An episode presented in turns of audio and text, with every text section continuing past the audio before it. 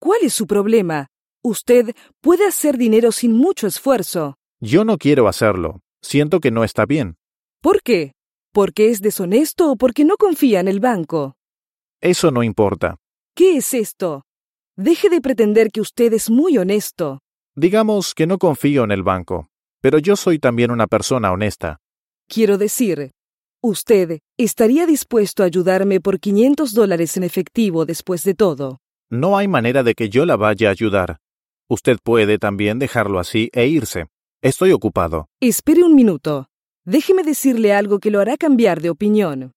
Yo dudo que cualquier cosa que diga vaya a hacer una diferencia. Cualquier cosa que me diga no me hará cambiar mi opinión.